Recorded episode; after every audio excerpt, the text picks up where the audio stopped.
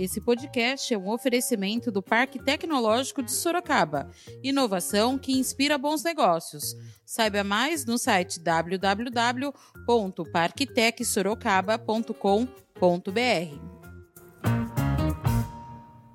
Nós não temos nenhuma satisfação em adotar uma medida como essa, mas temos a necessidade de aplicar essa medida para proteger vidas. E proteger vidas significa garantir a existência. Sem vidas não há consumo, mortos não consomem, mortos penalizam famílias, entristecem cidades, regiões, o estado de São Paulo e o país. Isso evita tanto grandes aglomerações, é, festas clandestinas, por exemplo, como também aquelas reuniões que parecem inofensivas, reuniões 10, 15, 20 pessoas, que vão até mais tarde, mas aonde ocorre grande uh, transmissão do vírus em muitas situações. O Plano São Paulo existe de dia e de noite. Não procede a informação de que não há restrições durante o dia. O Plano São Paulo, que é um programa de quarentena que está em prática desde março, ele estabelece sim restrições e por isso as fases e os horários. Não é verdade que durante o dia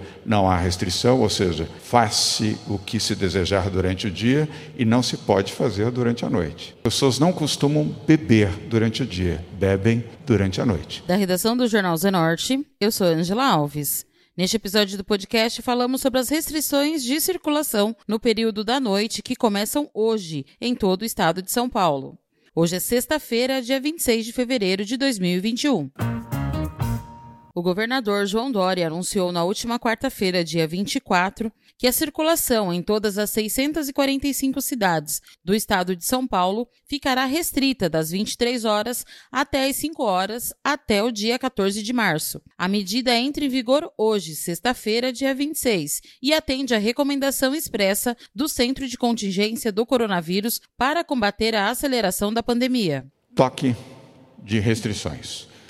Com o recorde de internações por Covid, o governo do Estado de São Paulo decreta a partir desta sexta-feira um toque de restrição de circulação na faixa horária entre 23 horas e 5 horas da manhã, válido em todo o estado de São Paulo, de 26 de fevereiro até o dia 14 de março. Repito, dado o fato de que chegamos a um recorde de internações de Covid-19 no sistema hospitalar do Estado de São Paulo, o governo do Estado de São Paulo, atendendo expressa recomendação do Centro de Contingência do Covid-19, decreta restrição de circulação das pessoas das 23 horas, das 11 horas da noite até as 5 horas da manhã em todo o Estado de São Paulo, de 26 de fevereiro a 14 de março. Esclareço que, atendendo à recomendação dos médicos e cientistas que compõem o Centro de Contingência do Covid-19, temos que adotar essa medida para proteger vidas, proteger vidas de brasileiros em São Paulo. Nós não temos nenhuma satisfação em adotar uma medida como essa, mas temos a necessidade de aplicar essa medida para proteger vidas. E proteger vidas significa garantir a existência. Sem vidas não há consumo, mortos não consomem, mortos penalizam famílias,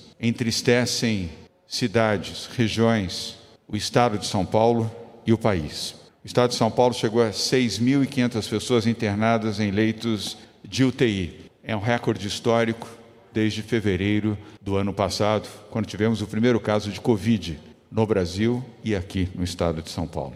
Diante dessa situação bastante preocupante, repito, a partir de 26 de fevereiro, sexta-feira dessa semana, até o dia 14 de março, o governo do estado de São Paulo decreta restrição de circulação na faixa horária entre 11 da noite e 5 horas da manhã. Lembro que várias cidades europeias, regiões e países também adotaram medidas restritivas de circulação e o mesmo já vem ocorrendo aqui no Brasil e em São Paulo, em algumas cidades, em alguns estados. A pandemia não acabou, o vírus continua circulando. Sim, temos a vacina, e a vacina do Butantan principalmente. De cada 10 vacinados no Brasil, 9 recebem a vacina do Butantan. Mas eu volto a repetir aqui o que tem sido um mantra praticamente dos últimos dois meses. Governo federal, Ministério da Saúde, precisamos de mais vacinas. O Brasil precisa de mais vacinas. Por favor, comprem mais vacinas. Outras vacinas também são necessárias, além da AstraZeneca e a vacina do Butantan, que são as duas únicas vacinas que temos no momento, sendo que a do Butantan representa a expressiva maioria da, das vacinas disponíveis no Brasil. Precisamos da, das vacinas da Sputnik, da Pfizer, da Janssen, da Moderna e toda e qualquer vacina que, aprovada pela Anvisa ou por entidade internacional equivalente, possa ser adquirida pelo Ministério da Saúde e disponibilizada aos brasileiros.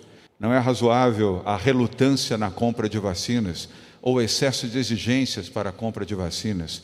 Precisamos de mais vacinas. O Instituto Butantan foi autorizado por mim, como governador de São Paulo, a negociar com o laboratório Sinovac a entrega de mais insumos para a produção de mais vacinas. Vamos atender ao pedido do governo federal para mais 30 milhões de doses da vacina do Butantan, desde que não seja exigida mais a exclusividade para venda ao Ministério da Saúde. Desta maneira, outros estados, outros governos estaduais e governos municipais poderão adquirir a vacina do Butantan de acordo com as suas conveniências. E o próprio governo do estado de São Paulo fará. Conforme já anunciei aqui, compraremos mais 20 milhões de doses da vacina do Butantan para complementar a imunização, se necessário for, aqui no estado de São Paulo. É mandatório que todos os brasileiros sejam vacinados até 30 de dezembro deste ano.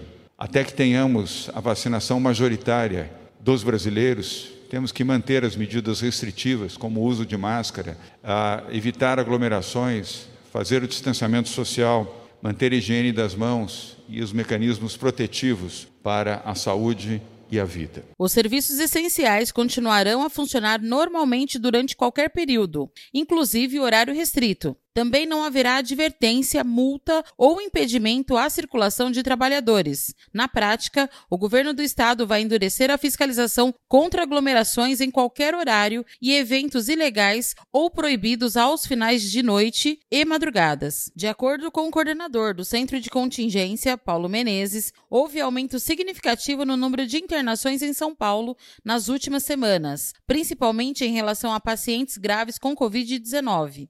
Até o início da tarde desta quarta-feira, havia 6.657 pacientes internados em leitos intensivos, recorde negativo desde o início da pandemia. Nós é, já estamos acompanhando e tínhamos uma preocupação é, com o período chamado de carnaval, no meio do mês de fevereiro, e é, tomamos uma série de medidas para que não houvessem aglomerações nesse, naquele período.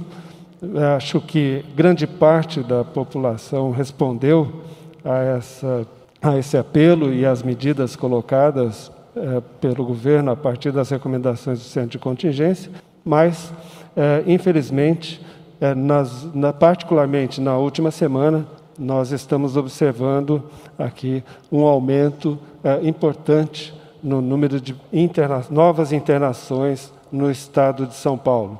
Isso é consequência, provavelmente, das aglomerações que eh, ocorreram há cerca de 10 dias atrás, eh, mas também podem haver outros fatores. Nós temos discutido bastante a questão da introdução de variantes de preocupação do SARS-CoV-2 no estado de São Paulo, especialmente aquela variante eh, vinda é, de, identificada primeiramente em Manaus, que já está circulando em alguns municípios, já foi identificada em alguns municípios do estado de São Paulo, e também temos visto situações de mudança muito rápida de situação. É, regiões ou municípios que estavam relativamente, é, se eu posso dizer, confortáveis em termos de, é, de é, índices, de indicadores da pandemia e de disponibilidade de leitos e que rapidamente, em uma, duas semanas, é, viram a situação mudar e hoje passam por uma situação bastante dramática.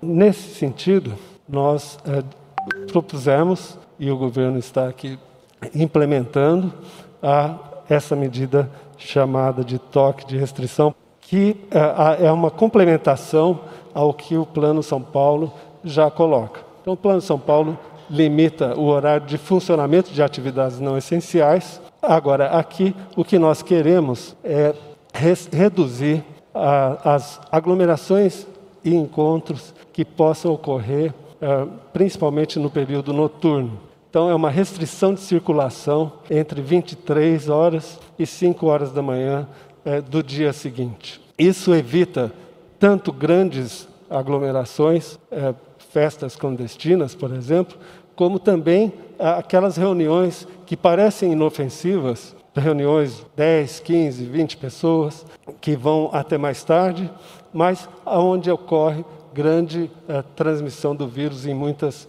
situações. João Gabardo, coordenador executivo do Centro de Contingência da Covid-19, falou da situação de outros estados e das medidas implantadas no estado de São Paulo. Tem pouca coisa para acrescentar na apresentação do Dr. Paulo, mas o Centro de Contingência, vendo o que, o que ocorreu em alguns países, que ocorreu em algumas regiões do Brasil, na região norte, fundamentalmente, preocupado com a situação de determinadas regiões e municípios no estado de São Paulo, analisando o que vem acontecendo na região sul do país, que em uma semana derrubou o sistema de saúde do Paraná, de Santa Catarina, do Rio Grande do Sul. Porto Alegre hoje já atinge a sua capacidade máxima de atendimento, já tem pessoas na fila de espera em postos de unidades de urgência, aguardando leito para poder internar. O centro de contingência não pode assistir passivamente ao que está acontecendo ao nosso redor e achar que no estado de São Paulo isso não vai ocorrer. Então, essas medidas que foram sugeridas pelo centro de contingência têm um objetivo não só de ampliar a oferta de serviços que é necessário, mas fundamentalmente de poder agir na redução da transmissibilidade da doença, de diminuir o número de pessoas. Ah, essa variante que tem acontecido com alguma, já com alguma incidência elevada em algumas regiões, tem, pode é, se expandir para outras regiões. Então, o governo ah, acolheu essas medidas do centro de contingência, com essa tentando ser um pouco mais é, se antecipando ao que pode ocorrer e, obviamente, que todos nós ficaremos com muita atenção aos números, aos indicadores para os próximos dias, para a próxima semana. É muito preocupante